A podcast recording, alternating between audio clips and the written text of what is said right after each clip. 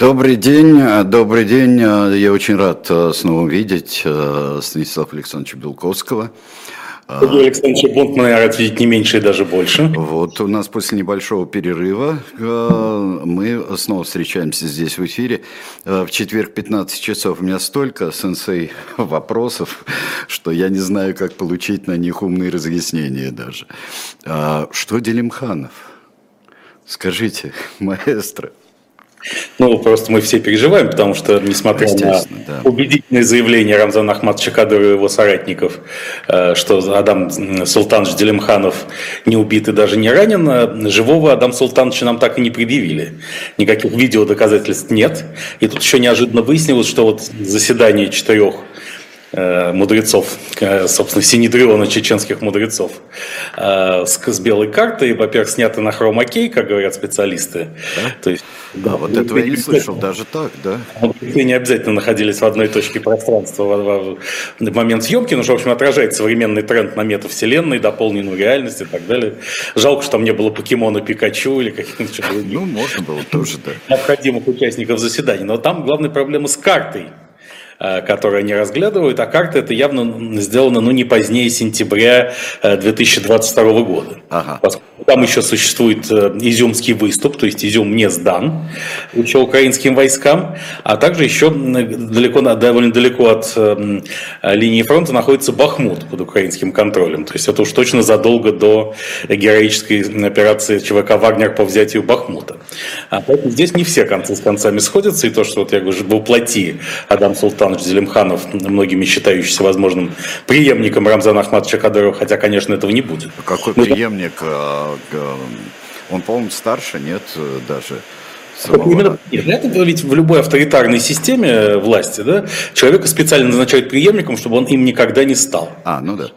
Да, вот тут сейчас какой-то известный стендапер э, в Бельгии, да, инсценировал собственные похороны, на которые прибыл на вертолете, а сделано для того, чтобы инсценировал собственную смерть, чтобы посмотреть, как, собственно, родные и близкие отнесутся к этому ко всему. Но это мечта всех а, после прочтения Тома Сойера, по-моему. Да, Я думаю, что, сказать, вот преемниками людей специально назначают, чтобы посмотреть, насколько серьезно они к этому отнесутся. Если серьезно, то все, преемником ему точно не бывать. Ага. Это было, например, Сергей Борисович Борисовичем Ивановым в 2007 году, когда он действительно подумал, что он будет преемником. Вот Дмитрий Анатольевич Медведев, наоборот, всячески красовался на фоне слухов, что проект Медведев закрыт, что Медведев больше никому не нужен. И вот тогда он и стал преемником. А Сергей Борисович проводил пресс-конференции по 4 часа, которые номинально назывались «Российская промышленность», поскольку он, как первый вице-премьер, был куратором российской промышленности. На самом деле были посвящены ответам на вопросы, каким замечательным президентом РФ вы будете. Вот, так сказать, Дальше, дальше все и пошло как по маслу. Поэтому, конечно, не Адам э, Султанович, ни другой Магомед Даудов, потенциальный преемник, он же лорд, конечно, никогда не заменит Рамзана Ахматовича, но в общественном мнении такое э, точка зрения укоренилась отчасти. Конечно, поэтому мы все ужасно переживаем. Все, сказать, да, потому что вот то, что, то, что особенно вот эти мета-иронические высказывания и, так сказать, господина Кадырова, и Аптиала Удинова, командира спецназа Ахмат, э, который сказал, что все его части выводятся из э, И, не из-под в Донецкой области, чтобы идти искать э, Адам Султановича, все это как-то, да, не, не до конца проясняет вопрос, где Адам Султанович на самом деле, и даже несколько запутывает его, хотя, может быть, потом э, нам будет сказано, что Адам Султанович Делимханов такая привлекательная мишень для укронацистов, а мы знаем сегодня Марию Владимировну Захарова на Петербургском международном экономическом форуме сказала нам, что стадия укронацизма – это уже пройденный этап. А что теперь? Ну, типа ИГИЛ, Международная террористическая организация, ИГ, запрещенная в РФ и везде. Что вот киевский режим был укронацистским, а теперь он террористический по типу исламского государства. Ну, это здорово. Это да. здорово. Поэтому уже не укронацисты, а укротеррористы. Значит, вот теперь они настолько охотятся на Дам Султановича, что может быть принято решение его глубоко спрятать, изменить ему внешность, установочные данные, а он так или иначе остается с нами в, в любом обличии. Ну да, да, замечательно. Ну тут вообще, конечно, такие вот э, политологические у нас открытия были. И самооткрытие такое вот э, Караганов, например.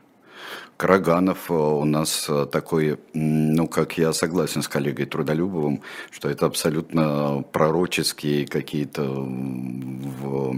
его абсолютно ветхозаветный стиль хотя бы даже поверхностно.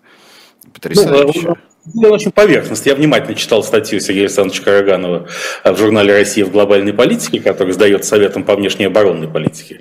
Одним из организаторов Алдайского форума, где, кстати, участвуют многие эксперты из-за пределов Российской Федерации. Вот, э, так сказать, интересно, как они ко всему этому относятся. Там сказано, что ядерное оружие – это оружие Господа Бога. Это канонически очень спорный, мягко говоря, вопрос, поскольку у Господа Бога есть другие варианты оружия, ядерное оружие ему совершенно не нужно.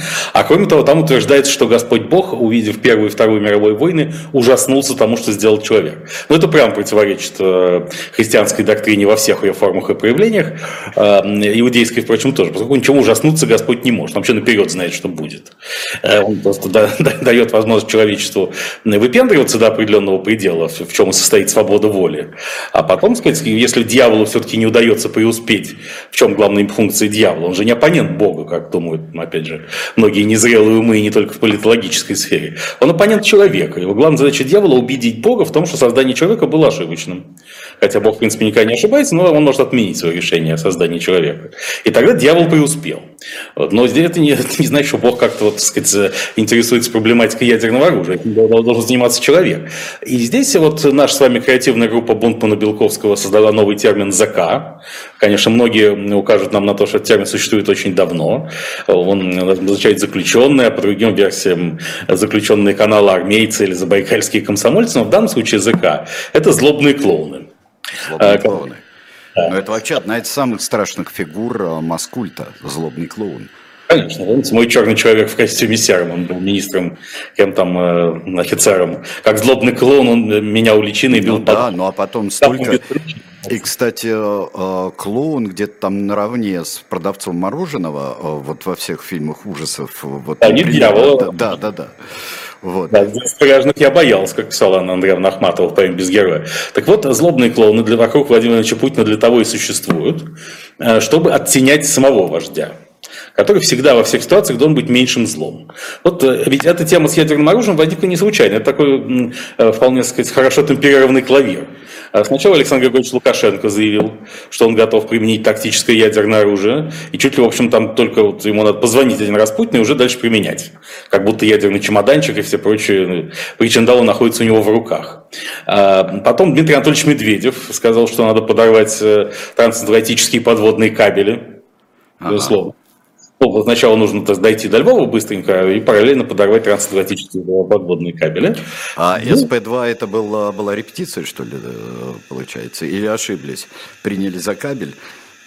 Ну да, там же, так сказать, без пол-литра не изберешься, как известно. И потом Сергей Александрович Караганов с превентивным ядерным ударом по Европе.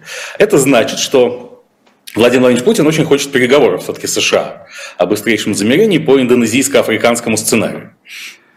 Тоже президент Индонезии предлагал свой сценарий, в том числе вот тот самый санитарный кордон 200 километров, ну, да. линии, сказать, о которой уже в Кремле Владимир Владимирович Путин говорил на встрече с военкорами. А, значит, или в африканский сценарий, вот африканские президенты, оказывается, сегодня, правда, в сокращенном составе, только ЮАР, Замбия и почему-то Коморские острова, о которых еще до недавнего времени не упоминалось, прибыли в Польшу.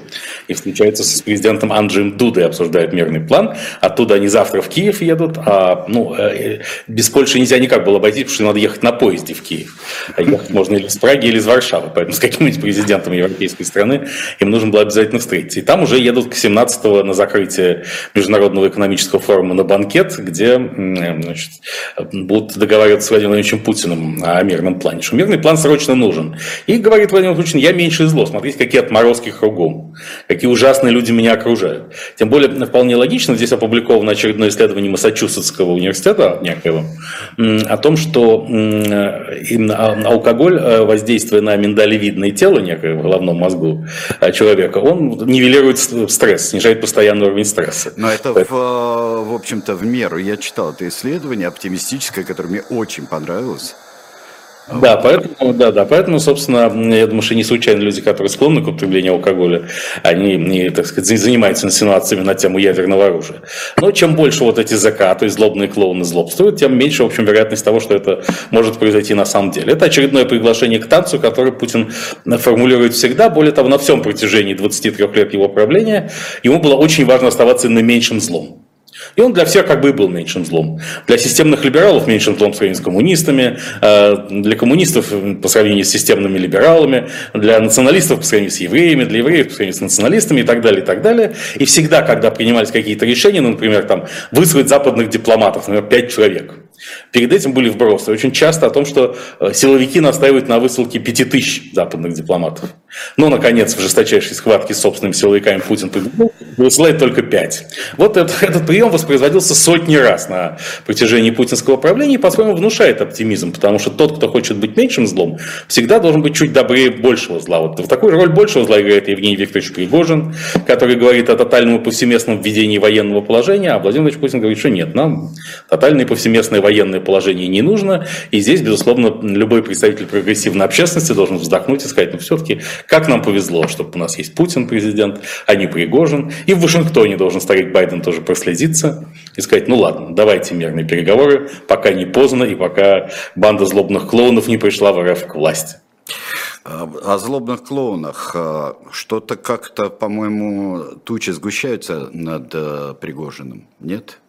Ну, сгущаются они на не первый день. Сгущенная туча, должен быть такой десяток. А, это чудесно, да, в баночка такая, да. Да, тучка, тучка, тучка, а вовсе не медведь. Ну, да. Не пухом сказано. Ну вот, э, но мне кажется, он здесь опять же все играют э, э, тщательно продуманные роли. Владимир Владимирович Путин же не любит складывать яйца в одну корзину. А он не любит, он, у него всегда несколько спецслужб параллельно конкурируют и борются друг с другом. Да, и почему бы ему по две армии не иметь? Это очень отвечает его философии тотального модератора. Он должен всех разводить. Он же, он же разводил его, собственно, по природе своей деятельности еще со времен, э, с тех времен, когда он окопался в бандитском Петербурге, как ключевая политико-экономическая фигура э, той системы. Потому что, ну, хорошо, он очень умеет разводить. Модератору нужно все время разводить, для этого ему нужно кого разводить. Он не может остаться один на один с какой-то реальностью, и он поэтому не может остаться один на один с одними только вооруженными силами и командой Сергея Кужугетовича Шойгу и его родственников. Нет. Э, и поэтому параллельные войска в лице Вагнера его очень даже устраивают, поэтому, ну, не подпишут вагнеровцы контракт с э, Министерством обороны, потом будет сказано, что это добровольческим подразделением. Требовано, нужно было подписывать контракт с Министерством обороны, а у Вагнера не добровольческое подразделение, а какое-нибудь другое. Славольческое, я не знаю. Славольческое, народовольческое, землеевольческое или какое-нибудь еще. Вот. Но доброневольческая. В общем, найдется повод, по которому, так сказать, на Пригожина это все официально совершенно не распространяется. Главное, чтобы он оставался лоялен верховному главнокомандующему, а в этой лояльности сомневаться не приходится. Сегодня, кстати, Евгений Викторович Пригожин, ну, в рамках развития проектов метавселенной и дополненной реальности, сообщил, что посетил похороны Сильвы Берлускони в Милане, если вы обратили внимание. О, нет, я не видел. Потрясающе. Как же он добрался-то? Ну, вот так вот, как Адам Султан Зелимханов там где-то дрейфует на хромакее, так. Э, а, собственно, э, это совпало, кстати, с сообщением о том, что талибы, запрещенный в движение Талибан, э, открыли новую страницу в экотуризме в Афганистане. Они стали организовывать туры, продавать билеты к взорванным ими же статуям Будды в Бамиане, взорванным в 2001 году. То есть вы посмотрите на то, какие мы ужасные. Это стоит 3,5 доллара. Это открывает совершенно новую главу, мне кажется, в истории российского туристического бизнеса, особенно экотуризма, о котором так заботится Владимир Владимирович Путин. Почему бы не начать немедленно туры, продажу туров в Бахмут, тем более там есть еще, э, это может быть и не только экстрим тур, что так сказать, там тоже меняет э, гормональный фон, хорошо воздействует на то самое миндалевидное тело, подталкивающее человека к осознанию реалий ядерной войны. А, но там же есть соляные шахты, поэтому там может быть дегустация в соляных шахтах. Попробуй соль земли русской. А, а до сих пор стоит целеханик, единственный объект в Бахмуте, как мы с вами помним, Артемский завод шампанских вин. Поэтому соль и шампанское, да. Но это, не... а, а, это, в общем-то, такой люкс туризма, а эконом-туризм можно в Гопри свозить э, в общем-то. Или Куда, простите? В Гопре, в Голую пристань.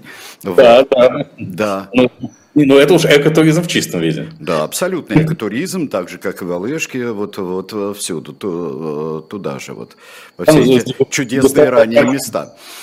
Дегустация армянского коньяка «Ной» чтобы было понятно, что, что, что происходит там на самом деле. Поэтому каждого туриста по паре обязательно выплывет. Да, тут ну, тоже, почему не, не восп...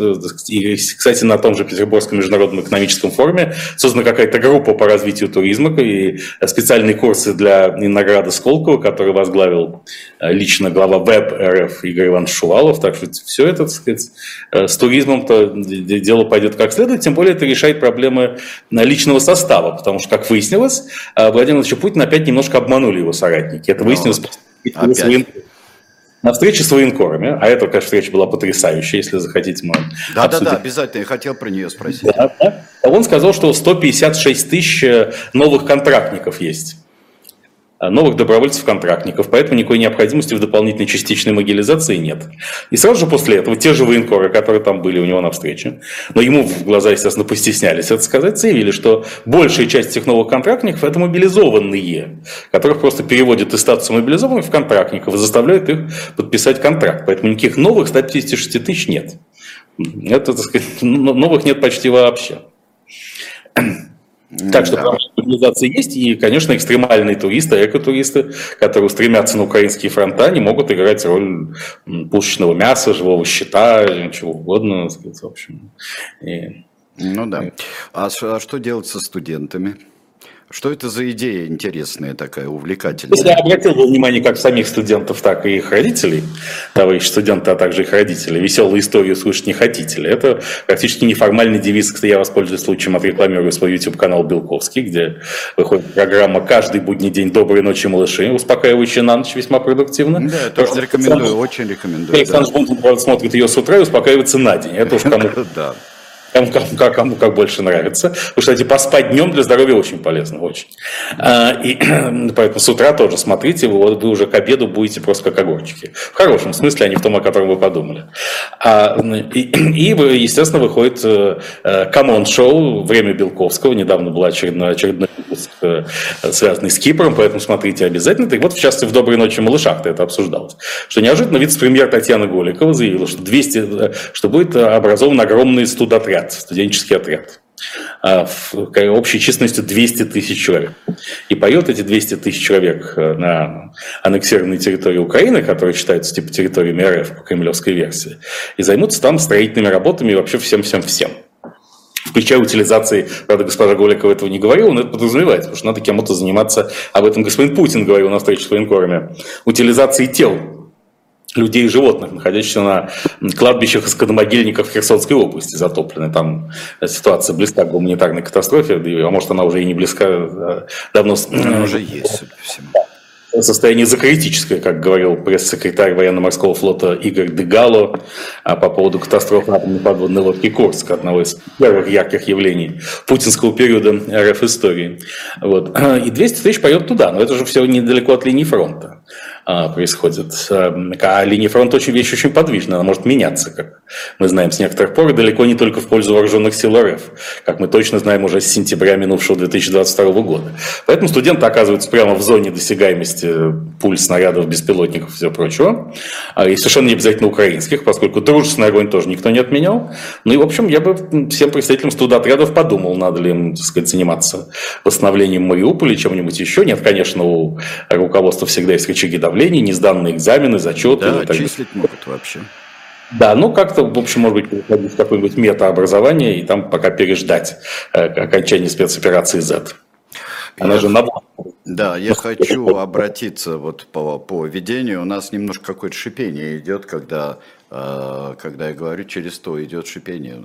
И об этом говорят и наши э, участники чата, внимательно следящие за всеми как, как по этому поводу сказала Сергей Александрович Бунтмане Александр Сергеевич Пушкин, и жало мудрые змеи. Да, а, какие-то мои, не помню, какие мои. Вложил отверстие его. Отверстие мои, да. Вложил десницу кровавой. Да. А. Отсюда и шипение. Ну да, только надо, как э, э, в церемониале у Казьмы Прудкова, надо, примечание полковника, надо попросить господина аудитора выправить рифму, как всегда. А, да, вернемся. Ну, а, вот э, а, а, оставим технические проблемы. мнимые и истинные, бог с ними. А, вот, здесь, конечно, студентов могут и очистить, и студенты могут, и где они этих студентов наберут 200 тысяч, и, в общем-то, это очень такое, это суровое занятие. Но это сама Голикова придумала или кто-то еще? Э, нет, нет, конечно, она это только озвучивает. Это придумало Министерство обороны, потому что вместо 156 тысяч подложных добровольцев, которых они предъявили Путину, вот будет 200 тысяч студентов. А 200 тысяч, это у них такая вот какая-то цифра, вокруг которой все вертится. Это что, как у Шура Балаганова, что ли, воображение ни больше, ни меньше не подсказывает? Совершенно верно, потому что это число Балаганова в принципе. Ведь когда, мы, кажется, даже это обсуждали, по-моему, несколько месяцев назад, когда исчислялась э, зарплата контрактника, отправляющегося на украинские фронта, то почему она была 195 тысяч? Потому что были да, перед этим проведены социологические опросы, которые показали, что вот среднестатистическому россиянину для счастья надо именно 195 тысяч рублей в месяц. Это вот число Шоры Балаганова. Тогда мы с вами обратили внимание, что все-таки с точки не psychological pricing, то, что называется, психологическая э, природы числа, надо было сделать хотя бы 201, потому что в сознании, э, опять же, простого человека 201 это гораздо больше, чем 195. Они так и сделали, они нас послушались, 204 сделали. Вот это 200 тысяч, это число Шура Благанов в чистом виде, поэтому вокруг него все и крутится, а запоминать новое число довольно сложно. Это я по себе знаю, поскольку мне приходится запоминать много чисел, я всегда умоляю о том, что они были как-то близки одно к другому. А раньше-то какие мы ловкие были. Мы запоминали многозначные телефонные номера и держали их в голове. Вообще считать могу, умножать и делить в уме, конечно. А, да, да. Если искусственный интеллект идет, все, остальной конь идет на смену крестьянской лошадки. А, да, совершенно верно. А, вот а, насчет крестьянской лошадки и стального коня а, я думаю, что вообще прекратят говорить об экономическом форуме, так называемом, э, так сказать, международном, э, который проходит в Петербурге. А о нем говорят все равно. Все равно. Он, дает, он дает много поводов для этого. Во-первых, э, участие в форуме стоит полтора миллиона рублей.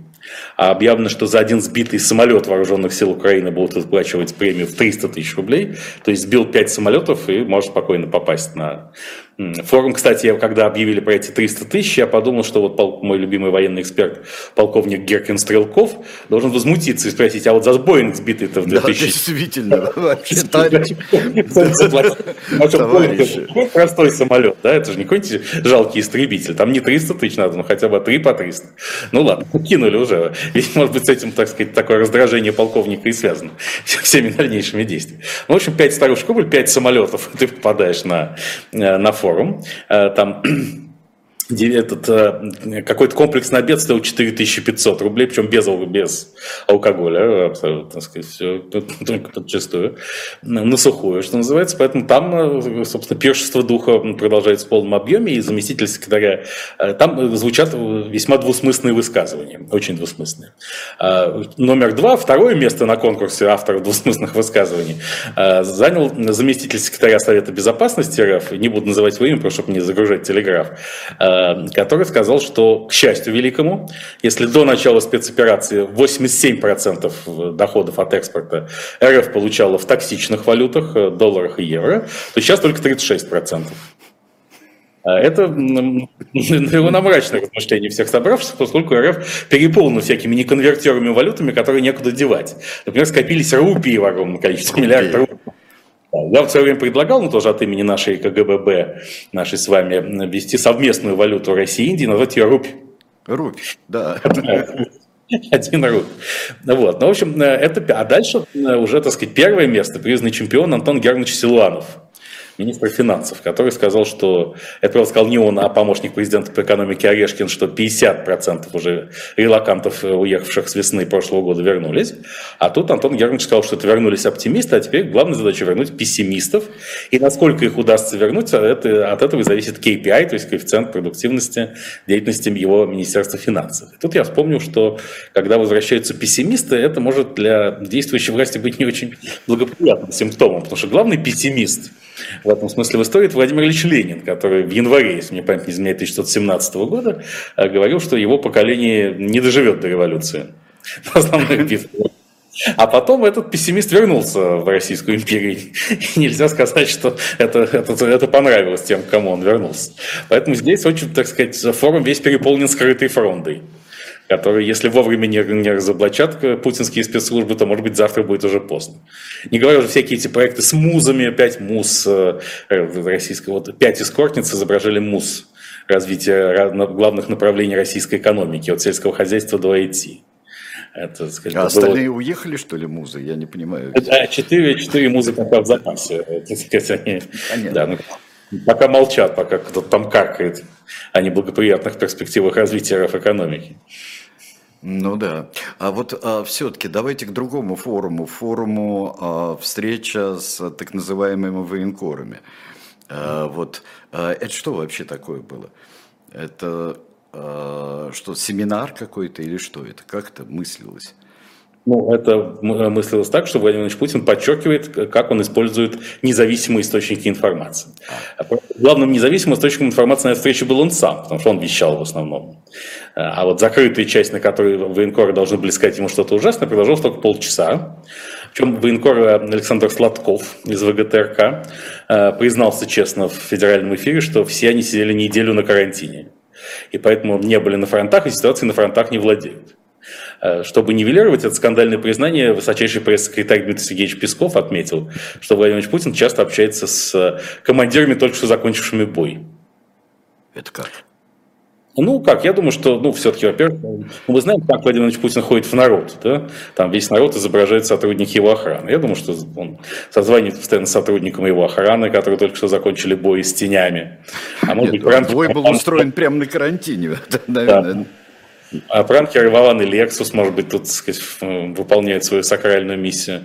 Потом все-таки немало пародистов, наследников Максима Александровича Галкина, которые могут говорить голосами разных военачальников.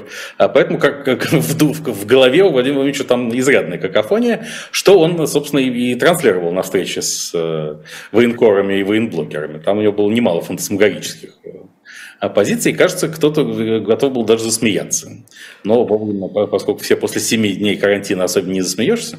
Единственное, что особенно выделялся там, конечно, военкор Семен Владимирович Пегов, автор проекта War который сидел в присутствии президента в головном уборе в кепке. И с тех пор поползли слухи, что это новая форма награды государственной, приравниваемая к медали Ордена Заслуги перед Отечеством четвертой степени с мечами, когда президент разрешает тебе сидеть в головном уборе а, в своем присутствии. А, но это вообще а, Франция, это Франция, французская монархия. Ну, это, это, это, быть в шляпе, быть в шляпе. Нет, британская просто сидеть. Вот нельзя было. Вот. А, вот, а во Франции вот именно король всегда был в шляпе, будь то в театре, будь то я не знаю где. А все остальные без. Да, так что тут, по крайней мере, и процедура вознаграждения. Да, и, кстати, на Петербургском форуме, если мы забежим немножко назад, там же было объявлено, и вот это надо обязательно обсудить, поскольку, на мой взгляд, намечается большое кидалово героев спецоперации Z. А, обман. А, было объявлено, что а, известные артисты Григорий Лепс, Николай Басков, Елена Север, это жена продюсера Владимира Киселева, который земляне, они все будут скинуться по миллиону рублей, чтобы платить за каждый подбитый танк «Леопард». Так.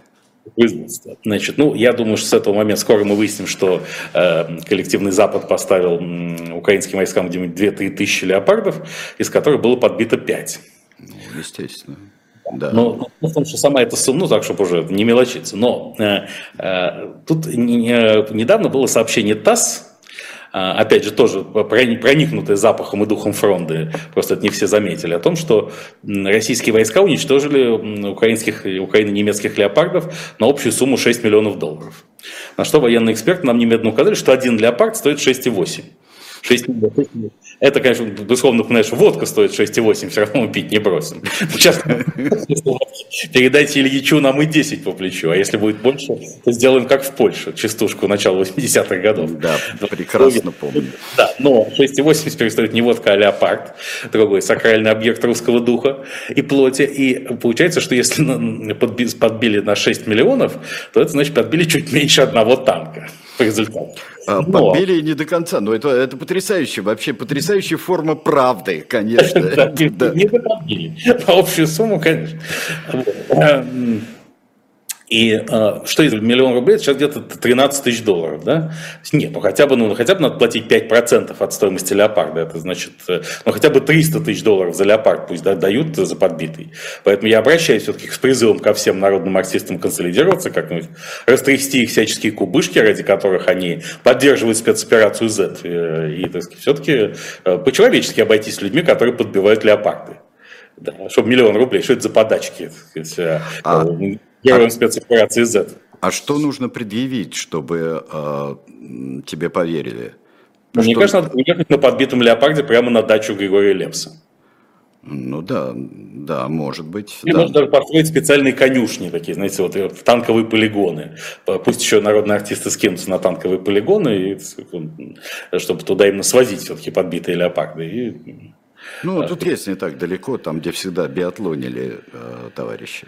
Да, там, глядишь, подойдет Евгений Викторович Пригожин, возьмет все эти леопарды и, как думают его сторонники, решит в Российской Федерации вопрос о власти, хотя, мне кажется, он его решать не собирается. А, ну что ж, мы сейчас а, прервемся, потому что я, а, я хочу представить а, книгу. У нас рекламы нет сейчас, нет? Есть, да? Ну хорошо, давайте ее запускаем, а потом я представлю одну замечательную книгу.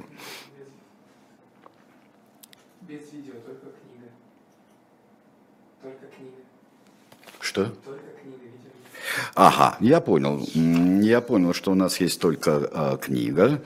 И а, книга это Льва Гумилева, Льва Николаевича Гумилева и три главных его произведения. «От Руси к России», а, «Древние тюрки», «Тысячелетие вокруг Каспия».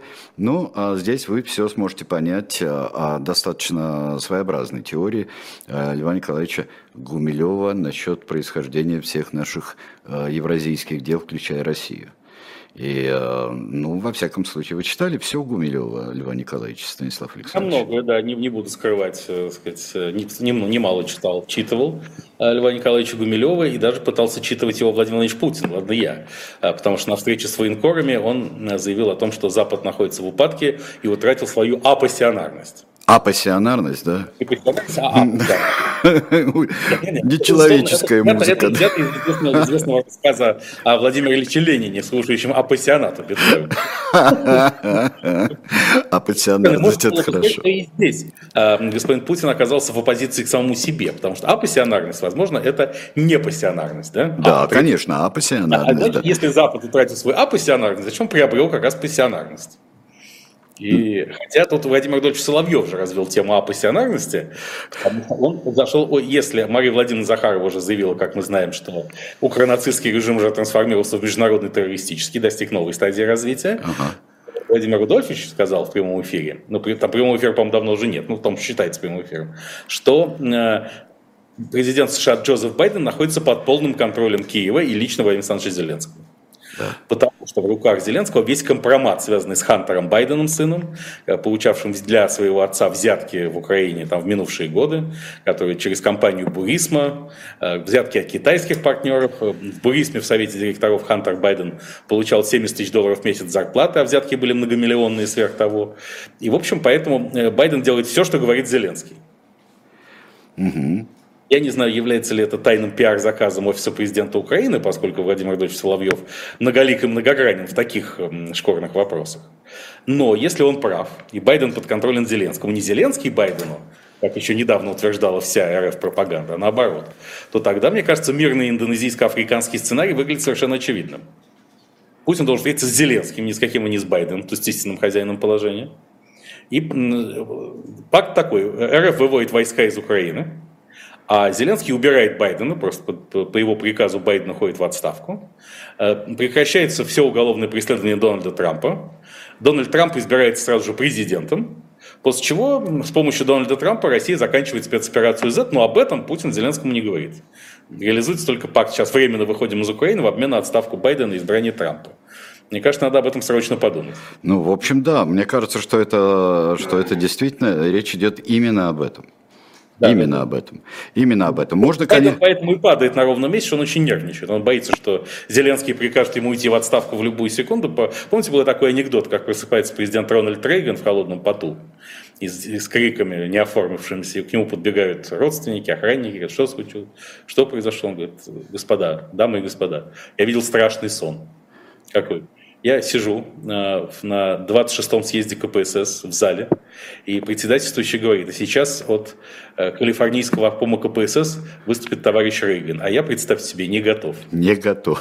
Да, да, да, да. Но можно еще, можно еще, конечно, всего дела Хантера Байдена просто за территории продать Путину, например, можно. А можно напрямую Трампу, чтобы Трамп был гарантом безопасности. Ну, в общем, тут главное, чтобы все-таки понятно, зачем нужны прямые переговоры с Зеленским. Потому что он контролирует Байдена. Вообще, так сказать, является главной глобальной силой. Вот вам и Калкал 95. Так вот, что эпоха Джокера в полном объеме. Вот слушайте, Станислав Александрович, вот здесь э, нам кажется, что мы помним все э, в частушках э, времен там, 80-х, 80-х годов, но Света Света э, говорит, что этого стишка есть продолжение. Водка будет 25, зимний будем брать опять. Вот как это. А вот я не помню. Света, спасибо вам огромное. Спасибо. Спасибо. Ну, у спасибо огромное Свете, потому что, собственно, да. Да. Света, наш источник, наш источник-света, хороший слоган, как наша цель, наш источник света. Но все-таки, Света, при всем уважении к вам, у нас нет задачи все стихи, которые мы знаем, прочитать до конца. Нет, ну, ну я, благо... я благодарен, я просто, я очень благодарен, потому что я этого продолжения не знал. Да. Может, я как-то его пропустил. Еще, кстати, про этот же период, а, что не надо нам рассказывать, что не может быть реальных преемников, которые старше, а, собственно, руководителей, потому что после смерти Андропова, 14 года рождения, а, был поставлен Черненко, 11 года рождения. Ну, разумеется, даже Борис Николаевич Ельцин был старше на месяц Михаила Сергеевича Горбачева. Михаила Сергеевича Горбачева. Так что здесь... Ельцин не был преемником Горбачева, это не совсем корректное сравнение. Он скорее его сверх ярко, так по большому счету. А, вот. И, кстати, по, именно по этому поводу, как мы знаем, сегодня Минюст РФ заявил о том, что он проводит проверку Ельцин-центра на предмет присвоения последнему статуса иноагента, иноагента, иностранного агента. Знаете об этом? Да, э, да, об этом многие писали. Э, но вот э, что, наконец-то добился своего Никита Сергеевич или это общий тренд? Ну, Никита Сергеевич, безусловно, хотел еще все-таки эту усадьбу на Малой Никитской все как-нибудь у Ельцин-центра отобрать. Но там три фракции Государственной Думы, как нам сообщали, регулярно писали об этом. И ЛДПР, Справедливая Россия за правду и КПРФ, особенно КПРФ, чья официальная позиция, что Ельцин-центр надо ликвидировать. Кроме того, там, по-моему, Евгений Викторович Пригожин тоже ратовал за ликвидацию Ельцин-центра, из-за чего нарвался. Ой, а, да, у нас э, сейчас, да, все-таки э, все-таки закончилась у нас э, трансляция, мы ее сейчас восстановим. А, вот, дорогие друзья, вы здесь пишете, да, зимний брать бесполезно, зимний брать будет, будет так, как Польша это мы делали. Так, да, да, да, да, послушайте, а, ну вот это, это все. То, что э, называют, знаете, когда, когда э, э, называют по имени и отчеству, э, это просто такое на, на, называние полным именем и совершенно не имеет на отношения. Почему-то вы очень так э, возбуждаетесь, дорогие друзья, э, когда тех, кто вам не нравится, называют по имени и. А, ну что же, дальше еще что у вас здесь за вопрос? Купить подписку на Zoom. Спасибо большое, обязательно, обязательно подписка наша будет на Zoom. А, так, а, что-нибудь здесь, кроме нормально, нормального а, вашего, а, вашего чата друг с другом, что-нибудь есть, какие-нибудь вопросы, на которые можно ответить? Да, да, да, да, да. А, хорошо, задавайте вопросы. Я вам скажу, что у нас будет дальше, пока мы связываемся сейчас а, с, а, связываемся со Станиславом Белковским. Я вам скажу, что будет дальше. Дальше был о правах и участии военного. Здесь было о правилах снятия с воинского учета, а также свежих приговорах и новых законопроектах. Рассказывает Калоя Хильгов. Вот по Zoom, а здесь будет Алексей Кузнецов. Слух и эхо представляет Василия Полонского в прямом эфире и с прямыми ответами на ваши вопросы. А вот не так у нас будет очень забавно. Подделки. Дело подделки чая товарного знака в Российской империи в 1888 году. Вот, фальсификация товара и имитация товарного знака. Это не изобретение недавнего времени.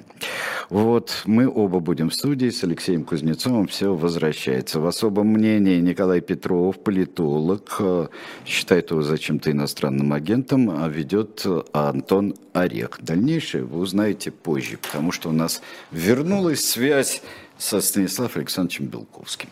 У нас эта связь никогда и не прекращалась, просто, видимо, идут учения по перерубанию вот этого подводного Нет, она... Дмитрия Анатольевича Медведева. Да, да, да, они не дорубили, но все равно у нас есть э, подпрост... Что такое? Что ж там такое? Подпространственная у нас есть э, связь всегда, так что над этим мы работаем на, подпро... на подпространственном уровне. Ну что же, а, где мы остановились, с того и, и начинаем. Ельцин-центр, да, что Да, Ельцин-центр, да. Проверяют на тему признания иноагентом, и все-таки хорошо не признают его иноагентом, а, потому что все-таки он, он не просто так существует. И дело не только в том, что Антон Вайна, руководитель администрации президента, председатель его попечительского совета, а в том, что все-таки он создан по федеральному закону номер 68 о центрах наследия президентов. И это плохой прецедент был бы, потому что все-таки уже готовится и Центр наследия Владимира Владимировича Путина, который, по некоторым данным, о чем мы говорили еще в программе «Время Белковского» года два назад на «Эхе Москвы», будет в Аничковом дворце в Санкт-Петербурге. Ну, во-первых, Центр все на родине героя, вот, но Аничков дворец, конечно, подходит идеально. Во-первых, это дворец пионеров, а Владимир Владимирович Путин очень любит детей пионерского возраста и даже недавно предлагал назвать такие движения первых пионерской организации. И, о ужас, вице-премьер Татьяна Голикова, которая хочет сейчас на фронта отправить 200 10 тысяч студентов, сказал ему, что это было всенародное голосование движения первых, и переименовать уже никак невозможно. Нет, нет, нет, вы подумайте, сказал Владимир Владимирович, явно думаю в этот момент об Аничковом дворце. Но кроме того, вы помните с вами, что такое партия Аничкового дворца, это Александр III и его единомышленники при Александре II, то есть наследник э, Александра Александровича при... Да, то есть это воплощение русского консерватизма, это Победоносцев и Уваров. Э, кстати, памятнику Сергею Семеновичу Уварову сейчас собираются открывать в Петербурге сразу после Международного экономического форума, и главный предмет полемики – это удастся ли скрыть, что граф Уваров был гей потому что в эпоху, в скрипоносную эпоху это может вызвать неоднозначную реакцию определенной части общественности. Но будем надеяться, что удастся.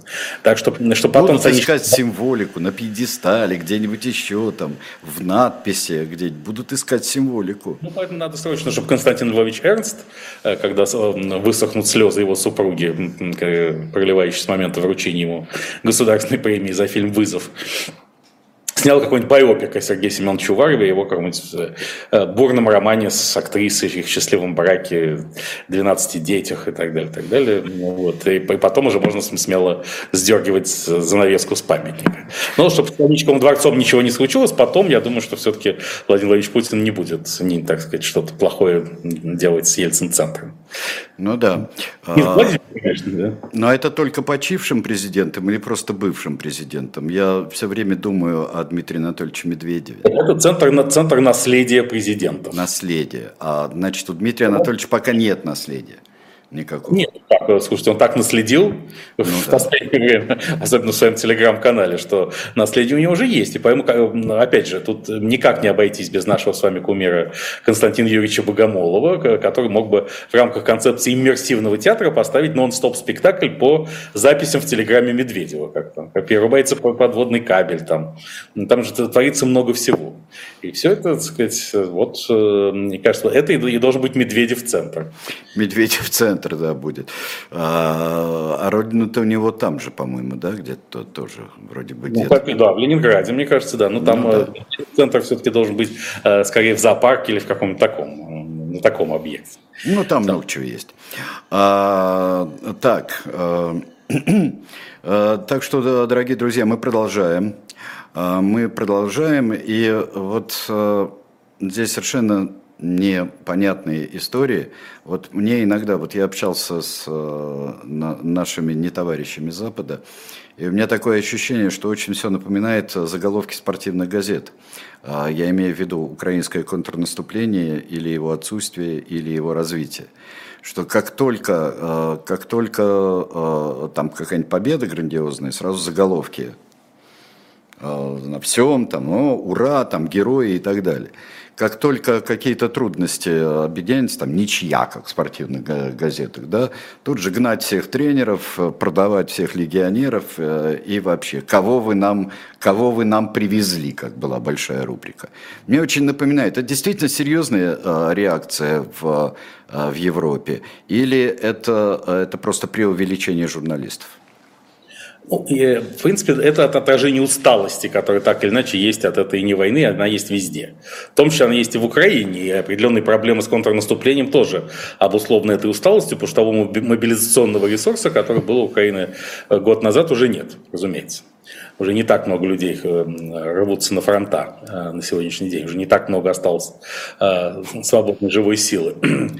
Усталость это есть в Америке и Европе, и поэтому, опять же, с точки зрения психологии бессознательного, ищется не бессознательный повод, как бы поговорить о том, что пора сворачивать боевые действия. Вот контр... Поэтому, естественно, как только мы кто-то видит, что контрнаступление не столь успешно, как ожидалось, что это не, не такая феерия, как была в Изюме и Херсоне в прошлом году, то, так сказать, это немедленно выплескивается в информационное пространство. На это Украина говорит, что это еще контрнаступление даже не начиналось, что там только небольшая часть из сформированных 25 бригад задействована, что такое 3 из 25, что все впереди, пока идет разведка боем фактически, а не контрнаступление, делать выводы рано. Кстати, полковник Геркин Стрелков придумал прекрасный термин «разведка гоем», Разведка Гоем? Да, что это такое? Это использование широких масс нееврейского происхождения для выяснения, где противник и откуда он стреляет. Да, это потрясающе, конечно. Да. Э, значит, и, ну, в общем, э, понятно, что это контрнаступление не будет легкой прогулкой, поскольку э, РФ к нему готовилась, в общем-то, с осени прошлого года. И готова к нему достаточно неплохо. И, конечно, есть там полководческий гений Валерия Федоровича Залужного, на который все рассчитывают, хотя некоторые около кремлевские источники, включая нашего другого кумира, от нас другой умчался гений, другой властитель наших дум, как сказал Александр Сергеевич Пушкин, а Сергей Александрович Марков, вот говорит, что э, Делимханов-то жив, а Залужный мертв, перепутали. Так вот, значит, если я надеюсь, с Залужным все в порядке, то, ее, то может быть, его полководческий гений сгенерирует какие-то свежие идеи, но пока мы видим, что это длительный процесс. И в ближайшие недели едва ли удастся сделать вывод о его таких внятных основательных результатах.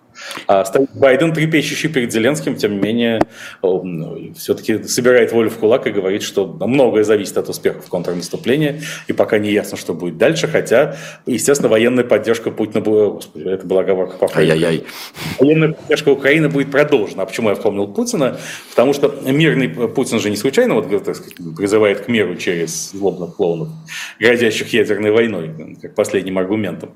А, пока что коллективный Запад не очень хочет вести с Владимиром Владимировичем переговоры, а хочет продолжать поддерживать Украину независимо от успехов или неудач контрнаступления. Какое значение имело для, для всех, собственно, операций? Вот здесь Петр Павел, вот пока час не убавил, он еще он а, рассказал, почему-то подчеркнул ну, наверное, он прав, э, что подрыв э, э, дамбы, подрыв Каховской ГЭС, это вообще затрудняет все возможные операции, операции в Украине на огромнейшей территории. Но это правда. Но, да, это, это признал и Владимир Владимирович Путин который на той же самой встрече с военкорами сказал, что подрыв дамбы под Каховской ГЭС сорвал контрнаступление вооруженных сил Украины в этом месте, в Херсонской области. То есть туда в направлении Крыма. Потом он пытался сгладить это откровенно скандальное признание, сказав, что и хорошо, в смысле и плохо очень, что сорвалось, потому что мы бы их разгромили. Но такие шапкозакидательские настроения уже сейчас не очень популярны. Это же все-таки не, не февраль-март 2022 Поэтому Путин выдал э, всю конструкцию. Да. Кстати, Петр Павел, если, может, о нем вспомнили, также сказал, что западные спецслужбы должны внимательно следить за всеми россиянами-релакантами и, в общем, поступить с ними так, как американцы поступили с японцами после Перл-Харбора. Он не совсем так сказал, Станислав Александрович, но вы, вы несколько преувеличиваете. А что же он сказал, Сергей Нет, ну, ну все-таки он сказал, что действительно нормально, что э, следят за релакантами, следят за россиянами во время ну, такой операции, а это проявил как пример. Он не сказал, что надо делать то же самое, интернировать, например. Да, нет, нет, ну просто если, поскольку я сам релакант и объект внимания, ну, да Петра и Павла, то я бы предложил все-таки, если фильтрационные лагеря все-таки будут создаваться, то тут есть богатая почва для взаимодействия, потому что излюбленные места, так сказать, скопления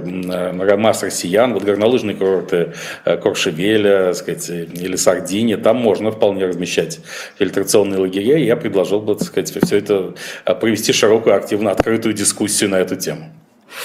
А, ну да, а, ну да, но во всяком случае, вот сейчас а, что мы можем ожидать вот в ближай, ближайшие недели, потому что сейчас а, какая-то совершенно оживленнейшая деятельность внутри, а, потому что не дают трансгендеры покоя, не дают ЛГБТ покоя, а, еще черчение в школе например, совершенно загадочное черчение. Черчение хороший предмет, но нет, а это же по черчению мы уже все выяснили. Да? Это Владимир Путин сказал, что нужно обязательно вернуть в школьную да, программу. Да, да. И усиленно чертить. А, ну, чертить, правда, это, возможно, связано с его собственной дьяволизацией. Потому что, возможно, глагол «чертить» синоним «дьяволить». Может быть, это одно и то же. Ну? Чертить, да, оно уже синоним «дьяволить», да. Да, и, может быть, даже слово «черчение» будет писаться через «о», «черчение». А, но да. это нам объяснили два крупных психолога, что происходит с этим черчением. А, первый психолог – это учительница немецкого языка Владимира Владимировича Путина. Я к стыду своему забыл, как ее зовут, э, ну, которая автор мемуаров о Владимире Владимировиче, которая сказала, что поскольку Путин много занимался спортом в школе, то ему дали, освободили его на одного учебного дня он мог получить освобождение от одного дня, не ходить в школу один учебный день. Или еще по какой-то причине, не, не, не связанной со спортом. А, и он выбрал четверг, опять же, на Че. Все начинается на Че, заметьте. Это именно время Че, в котором мы живем. Глубоко, так. Да, да, потому что именно в четверг был урок черчения. А черчение Владимир Владимирович Путин не любил. И поэтому теперь это компенсация детской чертительной травмы. Понимаете, возвращение черчения. Это он наказать школьников хочет сейчас?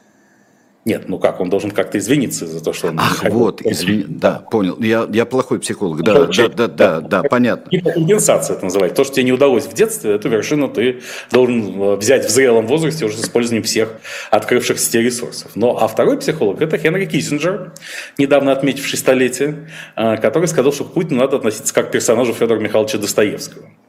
Ну, надо сказать, что поскольку я считаю Федора Михайловича Достоевского основоположником религиозного психоанализа, а не просто писателем, пусть и великим, то в этом смысле мы все персонажи Достоевского, и, сказать, только каждый занимает свою нишу, а не только Путин. Но э, сам Федор Михайлович Достоевский ведь очень увлекался черчением. И Именно на этой почве он придумал глагол «стушеваться». Да, он просто перенес. Это глагол у них появился в инженерном... Э, ну, да. По одной из версий, он сам его придумал на почве занятий черчением. Да, он рассказывал, да, да «стушевать». Да, и потом, да. Смысл, да, смысл этого глагола несколько изменился. Поэтому если Путин персонаж Достоевского, то тогда, как говорится, он русский это все объясняет. Он, он персонаж Достоевского это все объясняет. Тогда без черчения во всех смыслах уже точно деваться некуда. Ну да, это здорово, это здорово, потому что э, стушеваться это одно из самых гениальных э, изобретений э, Достоевского. Нет, черчение вписывается в другие еще смысловые ряды. Э, черчение и черта – это однокоренные слова. Вспомним у последней черты, станция «дно», хорошего ну, да.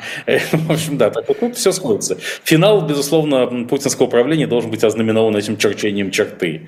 То есть вот, красные, они же красные линии, это тоже черта, которую нужно чертить.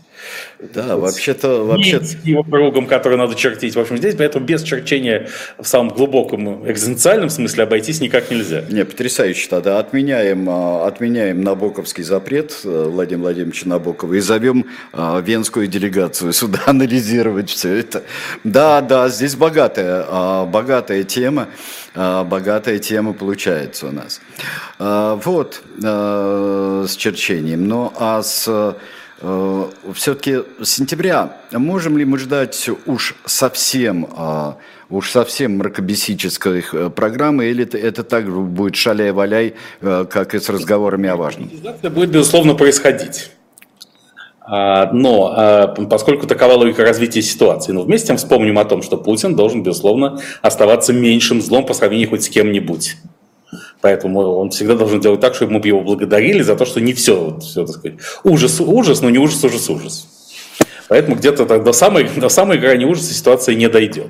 А к большому неудовольствию, естественно, патриотов, которые хотят доведения спецоперации Z и навоза до самого победного конца. Да, а что такое победный конец? Здесь снова дискуссия о том, что такое, что такое победный конец и чей это конец вообще. Ну, с точки зрения Владимира Путина мы уже победили, потому что э, нападение США и НАТО через территорию Украины не оказалось успешным. РФ стоит. А кроме того, он ведь, э, собственно, дал понять военкорам, весьма внятно и выпукло, что, в общем, согласен с тем объемом территориальных приобретений, которые уже есть в Украине, этими там 15-16 процентами, сказав, что мы взяли, мы это РФ, а, взяли всю Новороссию и большую часть Донецка. Это вызвало бурю возмущений в патриотических средах. И многие военные эксперты э, и не военные во главе с полковником, другим моим фаворитом, полковником Виктором Минутовичем Алкснесом, э, сказали ему, что вообще-то Новороссия это от Харькова до Одессы. И пока не взяты Харьков, Одесса и Николаев, нельзя говорить ни о каком контроле над Новороссией. А в Донецкой области РФ контролирует всего лишь 40% территории, а 60% это укронацистский ИГИЛ по-прежнему.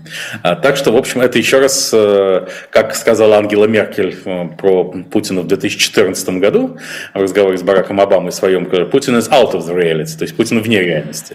Вот после встречи с военкорами, часть и часть военкоров, и многие представители патриотической общественности повторили фразу Меркель на разных языках и с разной интонацией, но глубоко по смыслу и с выражением. Путин вне реальности, что подтверждает наши с вами многоразовые догадки о том, что Путин находится в своем информационном бункере, очень слабо пересекающимся с этой самой материальной наличной реальностью. Ну да, как иначе можно вообще трактовать э, те, те цифры, которые он называет, цифры и украинских потерь, потерь в технике. Да, ну, открытых источников вытекает, что потери примерно одинаковые и в живой силе, и в технике. Что уже является успехом Украины, поскольку потери наступающих, как известно, должны быть существенно больше, чем потери обороняющихся. А здесь э, замечательно у нас э, предлагают очень хорошее просто орфографическое чертчение – вот это, да. мне кажется, что это очень здорово. Даже можно сказать, черт те чтение, черт да. чтение вести. То есть читаем черти что. А, отмечает антисемитский характер введения, введения черчения как предмета, потому что здесь намекают на то, что это черчение а, порождает ненависть к Кульману, ну, также ватману и дизайнеру, как мы знаем. Ватману, дизайнеру. Я уж не говорю про этом жутком совершенно человеке Рейс Федере. Вот. Да, ну это, это просто... Это давний анекдот, но разведку Гоем надо чем-то равновешивать. Да, а, ну, э, считал мой двоюродный брат, что считал, что Рейхсфедер это, это какое-то звание эсэсовское вообще. Да. Да, поэтому тут э, все это смыкается еще и с, с укронацистским ИГИЛом имени Марии Владимировны Захаровой. Путин назвал э, бомбардировки жилых кварталов абсурдными. Если бы это сказал Папа Франциск, я бы мог сказать, что действительно это, э, это правда абсурдными. А что такое абсурдные в, э, в устах Путина?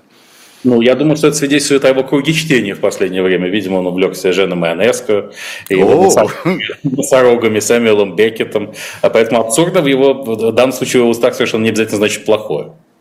Ну так вот, мы должны дать немножечко волю абсурду и дионисийскому началу спецоперации Z, а не только аполлоническому, который олицетворял сам Владимир Владимирович Путин, разъезжая на лошади с обнаженным торсом. Аполлон?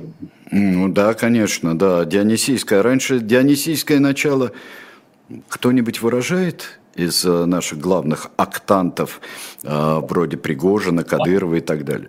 Я не все, но, но особенно злобные клоуны, поскольку тут, mm-hmm. так сказать, Дионисийское остро смыкается с фархическим началом. Да, поразительно совершенно. Но вот э, давайте и с этой точки зрения мы, конечно, когда-нибудь проанализируем и, э, опять... мы вспомним это, как сказал поэт, и не поверится самим. И не поверится, это точно совершенно. Станислав Александрович Белковский. И Александр Бунтман. Мы с вами спасибо. прощаемся вот в, в этом составе до следующего четверга, до 15 а, часов. Друзья мои, вы сейчас, как я уже сказал, будет были правах. Ну, а чтобы доводить до, до а, конца сегодняшнего дня, в 21 час пастуховские четверги Алексей Венедиктов из студии, а от себя себя Владимир Пастухов. И 22 часа, э, двухчасовая э, программа Дмитрия Быкова «Один» и урок литературы Валентин Распутин. Очень интересно, что скажет Дмитрий Львович по этому поводу, по поводу этого писателя. Спасибо, до новых встреч на канале «Дилетант» 18